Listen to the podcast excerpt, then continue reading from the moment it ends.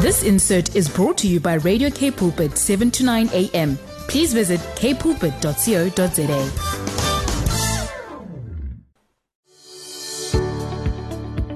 Hi, I'm Vuyokazi Matu, your host for the brand new program, Show Me. Every Tuesday at 12 p.m., we will share on the Word, focus on building oneness in our nation. Join me every Tuesday at 12 p.m. on Show Me. It's no longer just about the talk, it's about the walk. Umdu, gumdu, gabantu. Yabba, yabba, yabba, yes, it is Tuesday, it's midday. It is the gate of time, midday. It is the 26th of April, 2022. We say greetings to you. You are listening to Show Me. I'm Vuyokazi Matu. I'll be with you up until one o'clock. And this is a program where we focus on building oneness in our nation, in our continent, and the nations of the world. This is where we connect as a people where we connect as one race, the human race. It is so good to be with you this midday. I'm led to Psalm 24, but the message version. The message version is we lift up the gates of midday this day to say, God claims the earth and everything in it. God claims the world and all who live on it. He built it on ocean foundations, laid it out on river girders. Who can climb the Mount God? Who can scale the holy north face? Only the clean handed, only the pure hearted. Men who can't cheat, women who can't seduce. God is at their side. With God's help, they make it. This Jacob is what happens to God's seekers. God questers. Wake up, you sleepyhead city. Wake up, you sleepyhead people. Wake up, you sleepyhead city. Wake up, you sleepyhead people. King of glory is ready to enter. Who is this King of glory? God, armed and ready for battle. Wake up, you sleepyhead city. Wake up, you sleepyhead people. King of glory is ready to enter. Who is this King of glory? He is God of the angel armies. He is our God and King.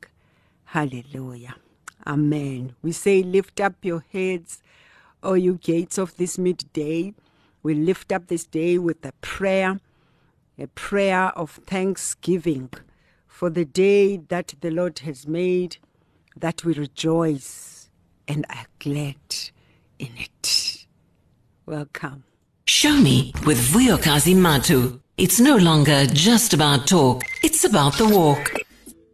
Yes, more and more and more of you. We want more of you, Lord. Wow. We want more of you. Have you ever gone to that place where you just feel like it's not enough? There's more. There's more. We are in that journey where we continue to dig deeper in the knowledge of the Lord, digging deeper to hearing what His Spirit is saying to us in this time and in this season of our lives. What are the decisions we are to make? What are the actions we are to take? What are the thoughts that we are to think?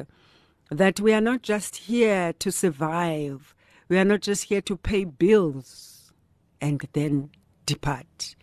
We are here, all of us are here to fulfill a purpose, to fulfill an assignment the assignment that was purposed and destined by God for our lives to fulfill. But the truth is, there's many of us who are not aware or uh, uh, don't know why they are here, and that for me is always just such such a sad uh, situation, challenging situation for prayer and intervention every time when I come across, because it's always something, one of the things that the Lord really puts close into my heart when I see a person who says, I don't actually know what I am here to do. I take that as a challenge. When somebody says, I don't know what I am on earth to do.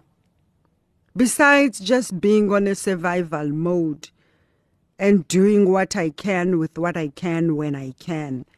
But many people find themselves in this position where they don't know why they are here. So let that, if it's you today, connect with us. Connect with us this day as we read the word of the Lord. And we pray that there will be a revelation, there will be an intervention, and that there will be a clarity that you do receive from being deliberate, because at times certain things we don't um, action them, we don't experience them because we are the ones who have not paid attention or have diverted our attention to other things.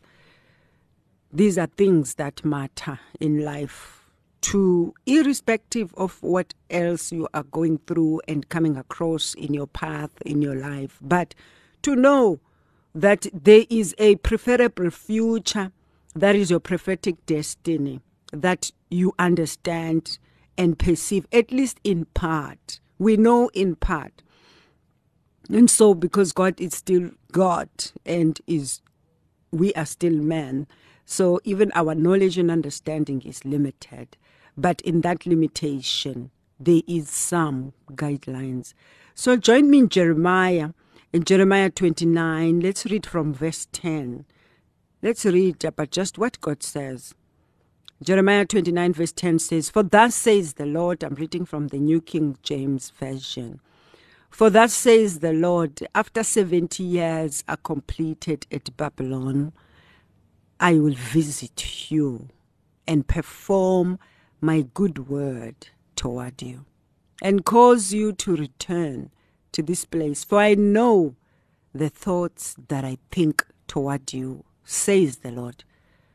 For I know the thoughts that I think towards you, says the Lord. Thoughts of peace and not of evil, to give you a future and a hope. Then you will call upon me and go and pray to me, and I will answer you. I will listen to you. And you will seek me and find me when you search for me with all of your heart.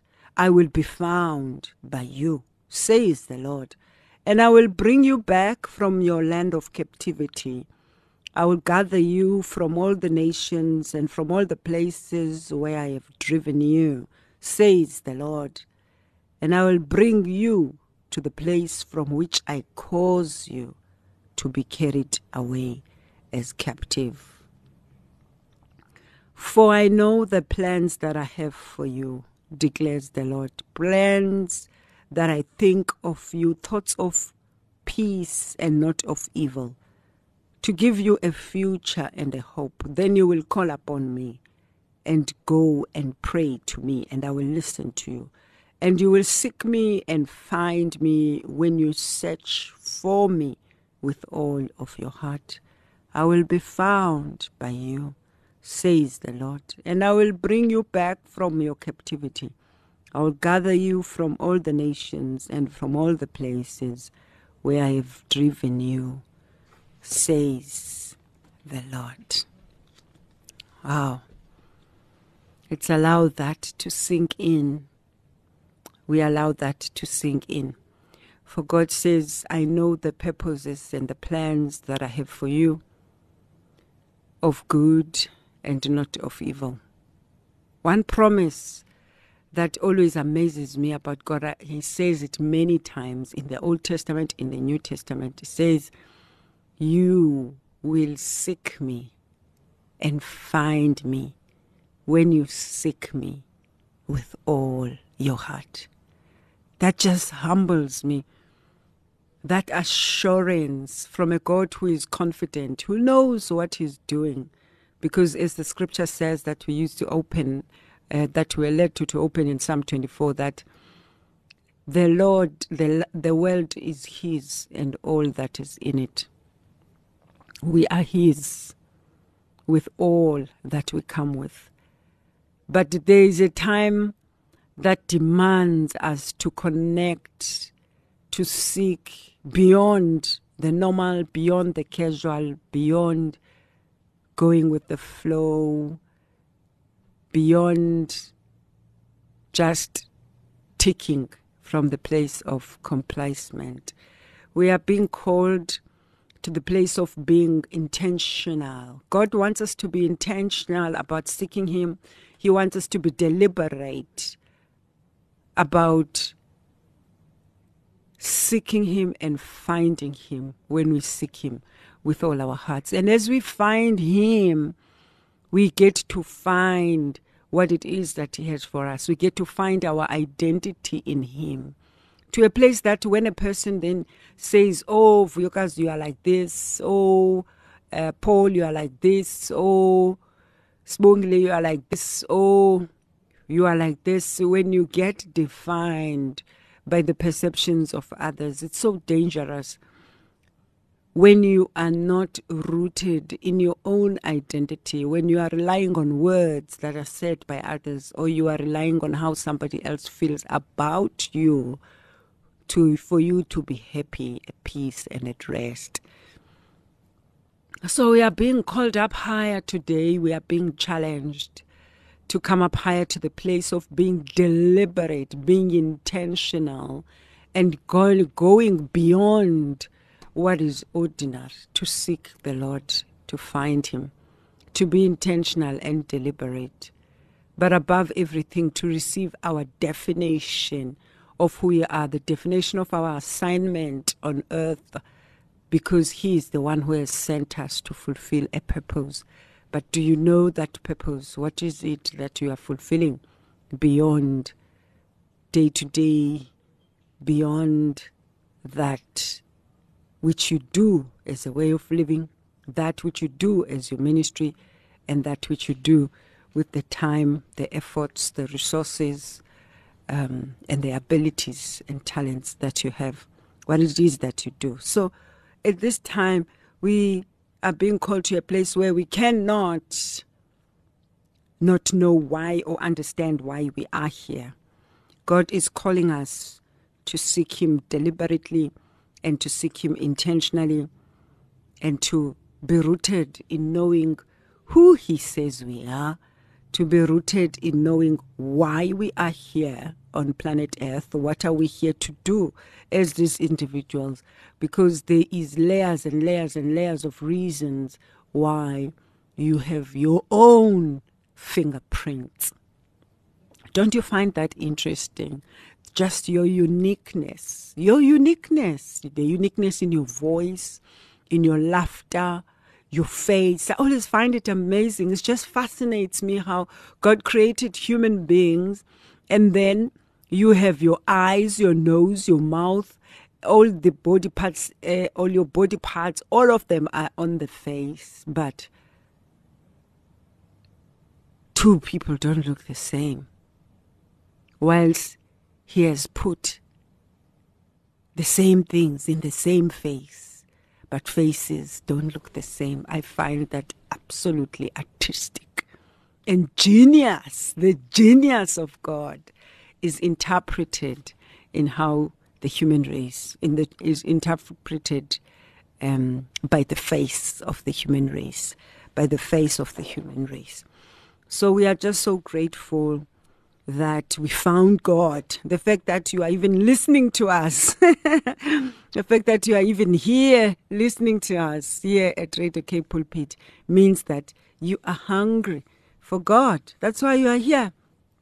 So know that in your journey, that's where you are now being called to the next phase, to the next phase, because we constantly move up from glory to glory, from glory to glory, from glory to glory. So, as we continue to climb up the mountain of the Lord, we are blessed to know that God is with us, He's present, He is strong in us, and is able to define that which you cannot define right now. He's able to interpret that which you cannot interpret now, and he's able to reveal certain things or that which you need to know, that which you need to understand in this season. You know, there's a different posture uh, that comes from someone who, let's take the prodigal son, for example, how he carried himself when he was operating at home, how he carried himself now looking after the pigs you can see the identity right there is challenged. It depends on the posture of understanding of your identity. Did you receive the inheritance of the solidification of who are you? Because when you understand who you are and whose you are, there are certain things that you just don't do. Just as your point of departure being your understanding of your identity, of your inheritance, and of your validation by the word of God. There's certain things you don't touch because you understand who you are. So may, even on this day, as we go ahead, move ahead with the word of God, may it be a day when the Lord practically truly moves you forward. God moves us forward by burdening us to take certain decisions that we've been fearing to take. If maybe you've been in this place where you've been tossing and turning, uh, wavering left and right, and not being sure which which route to take, which way to go. So today we want to allow the Spirit of God to lead you to the place in which you should go. One of the most challenging uh, uh, temptations is the one of being comfortable in indecision. So we can no longer sit in that place of indecision. Some of us have overstayed the place of indecision. There's a time to pray you know. And sometimes you can use prayer as a weapon to say, I, you are still praying about the issue, still praying about the matter, but time is going. And yes, things don't always get answered immediately. And yes, there's time for intercession. Yes, there's time for prayer. But there's time when prayer time is up on a certain situation and it needs you. God, you're waiting on God, you are calling on God, and God is waiting for you to make that decision so that he can walk with you in whatever decision that you make. The worst thing is not to take the decision. The worst thing is to waver. So even as we pray today, we will connect with you where you are at, what you are dealing with, which God knows that I don't know. But in doing that, we'll connect together in prayer and as we pray and just trust God for direction. And don't fear when you are being called to take the narrow gate. Um, when you are called to take the narrow gate, also do not fear. Because narrow is the gate that leads to liberty. And living by faith, I believe, is one of the most challenging experiences I've ever had to live living by faith is living on complete trust to God and um, to be in this space where you practically exercise what you profess to believe. Because we said you would believe God.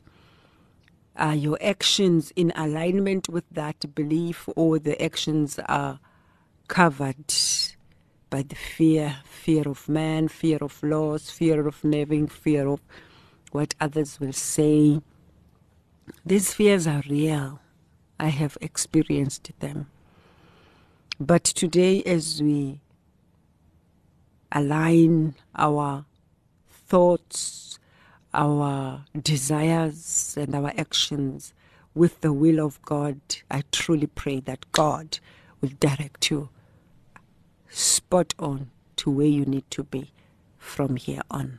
When you come back, we will be able to share the word, and pray. You're listening to Show Me on Radio K Pulpit 729 AM. Yes, that's Shanna Ray. That's Shanna Ray right there.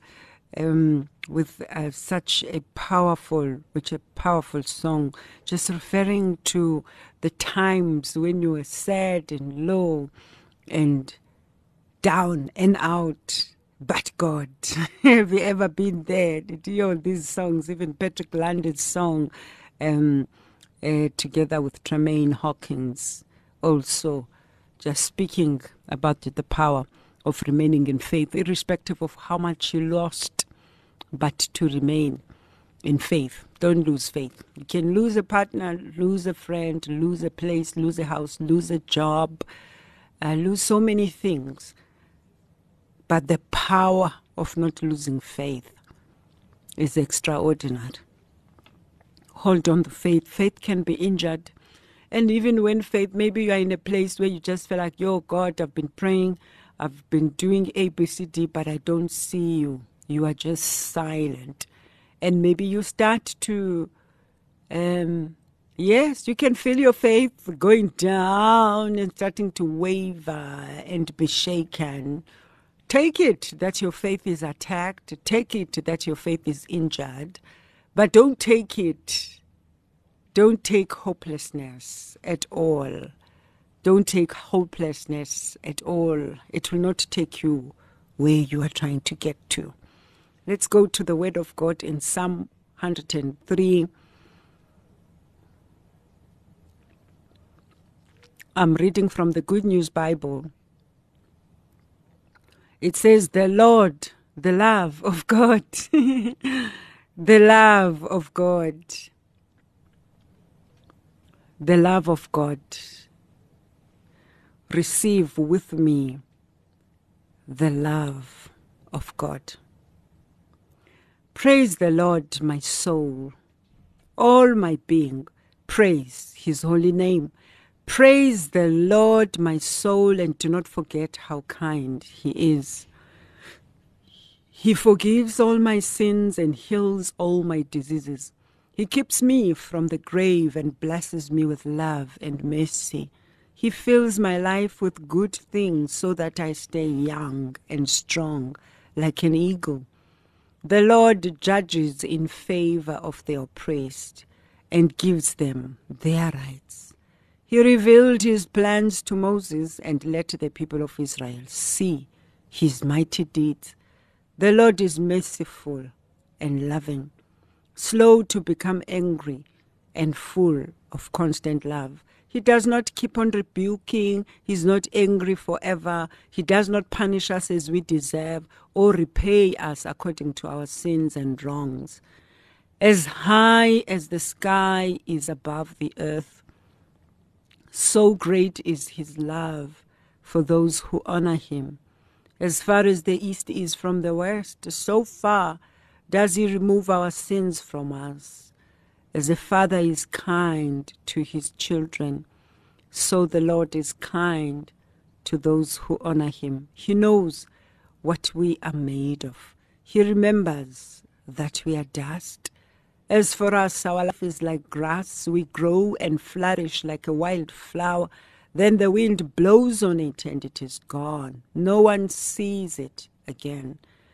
But for those who honor the Lord, his love lasts forever, and his goodness endures for all generations.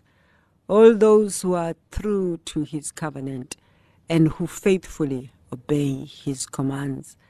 The Lord placed his throne in heaven. He is king over all. Praise the Lord, you strong and mighty angels who obey his commands, who listen to what he says. Praise the Lord, all you heavenly powers, you servants of his who do his will. Praise the Lord, all his creatures. In all the places he rules. Praise the Lord, my soul. Praise the Lord, our soul. Hallelujah. Don't you just love the word of God. Don't you just believe the word of God. believe the word of God. Yo, I recognize that from the tricks and the works of the enemy. His first point, one of the first things he uses in the journey of the Son and uh, of God is first to, hear, to, to, to, to injure your faith and cause you to hear the word of God, but take it for granted. To hear the word of God and not establish it in your soul and the deep parts of your being, because He knows that that once the word is established, ah, once the word of God is established in you, you are unshakable, you are unstoppable, undeniably by the Spirit of God, not by might, not by power, but by the Spirit of God. You are able to overcome evil, all forms of evil. You are able to overcome when the word is established. So that's why he will ensure that you only desire to sit with the word and eat the word of God, but ensures that you are so busy that he will cause you to be stressed by everything else that he wants you to prioritize and negotiate you out of the time of spending with the Lord. And those are the old, old, old stinking tricks of the evil one who knows what you get when you sit, eat, and cover yourself with the Word of God. So we pray for that strength and wisdom to calm down because He causes havoc around you so that you may be reactive but don't be moved. Don't be moved. Move by the Spirit of God. Amen. I want to then move on to the God's revelations and interpretations that are found in the book of Daniel 2. The book of Daniel 2 says, as Daniel explains the dream. I love this part in Daniel 2 that says, from verse 19, it says, The secret was revealed to Daniel in a night vision. The secret was revealed to Daniel in a night vision. So Daniel blessed the God of heaven. Daniel answered and said, Blessed be the name of God forever and ever. For wisdom and might are His. He changes the times and the seasons. He removes kings and raises up kings. He gives wisdom to the wise and knowledge to those who have understanding. He reveals deep and secret things. He knows what is in the darkness, and light dwells with him. I thank you and praise you, O God of my fathers. You have given me wisdom and might and have now made known to me what we asked of you. For you have made known to us what we should tell the king. Mm. When God is the one who brings the interpretation. Whoa, wow. May the Lord this day, this 26th of April, this day be true freedom to you. We tomorrow in South Africa are celebrating Freedom Day because on the 27th of April 1994 we celebrated and that has remained a memorial. And so we now received we received true freedom in Christ Jesus. So even as we enter these gates of this next day, trust God to reveal the interpretations that you could not receive before. Wow. I'm going to pray and then I'm going to close with the Daniel and his friends promoted. Thank you, Father. Lord God Almighty, Maker of heaven and earth, Jesus Christ our Lord, Holy Spirit, Spirit of God, we call upon you this day. We thank you for the journey that you have given each one of us. Lord, here is your servant listening to you, to your guidance today, Nkosiam, within the sound of my voice. I just want to pray, release the prayer of freedom, true freedom by the Holy Spirit. We pray for clarity, Lord. We are gathered this midday before you. We ask for clarity. We ask for direction. We ask that you will lead and guide and empower us, Lord God, to hear your voice. We pray that you will silence the voices of confusion, the voices of indecision, the voices of fear, of intimidation. Lord God Almighty, the voice of lack, Lord God Almighty, the voice of poverty speaking, the voice that is not a voice from the Lord. We silence those voices now in the name of Jesus. We cancel the spirit of confusion, spirit of fear. We declare the word of the Lord, for I have not given you the spirit of fear, but of love, of power, and of a sound mind, declares the Lord. As we come, we pray for guidance, Father, your clarity, your empowerment, your rulership, your authority, and the dominion of the voice of the Lord in our lives, that we may hear you, that we may hear only you, that you will take us to the place of comfort and rest in you, that decisions we take are not out of fear, not out of being shaken and pursued by the enemy. But that, Lord, you will give us the strength to stand on the inside of us, in our spirit man, our body, mind, and soul. We pray for strength that comes from you, from your word, that your word would be our lamp for our feet and light for our path. So we pray that, Lord, you'll guide your servant, strengthen, empower, lead, show the way, what to do, where to go, close the doors that need to be closed, open the doors that need to be opened. We pray for signs, miracles, and wonders. Pray for clarity, the ability to see, to hear, and follow the leading of the Holy Spirit when He comes to say, Here is the way, walk in it.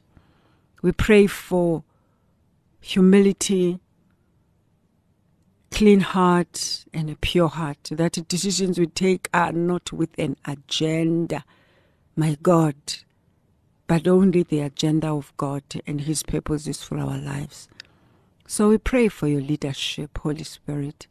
Pray for your strength, your empowerment, for eyes that see, for ears that hear, that we may receive the interpretations of heaven, even situations that are faced, that have faced that you have faced, situations that are inexplainable, situation that leaves you standing amazed at what is on with this life.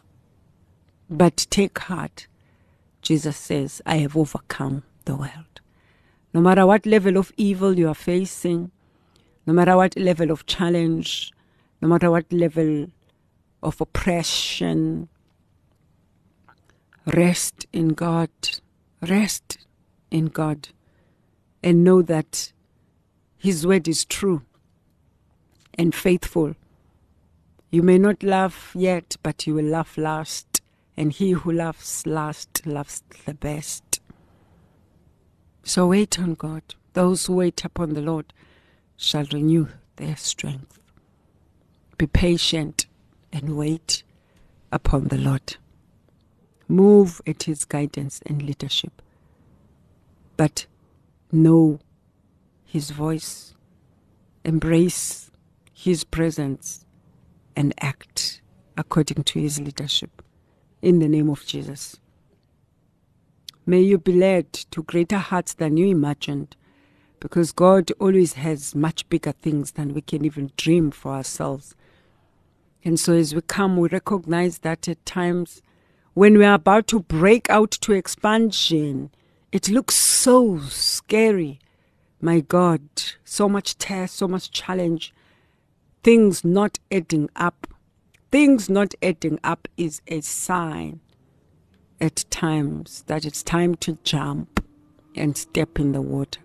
And you will be amazed at how the wings you didn't even know they are there will begin to flap and move you to higher ground than you even imagine, to change a generation in the name of Jesus. So fly out and expand.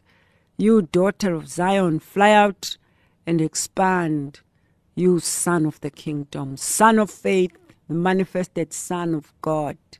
It's time to expand, it's time to fly, it's time to break the limits, it's time to shatter the walls of limitation, it's time to break out of the box, break out of what we know, break out of the familiar, break those walls into a well of the unknown. Come out of the pond and step into the deep wells that will trigger deep wells to feed generations to come because somebody took a bold decision.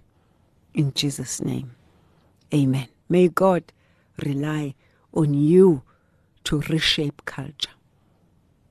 We have come to the end of the program. We'll see you next week. I hope that you are blessed and that your path will be made clear from here on. Goodbye. Hierdie inset was aan jou gebring met die komplimente van Radio Kaapse Kansel 729 AM. Besoek ons gerus by www.cape pulpit.co.za.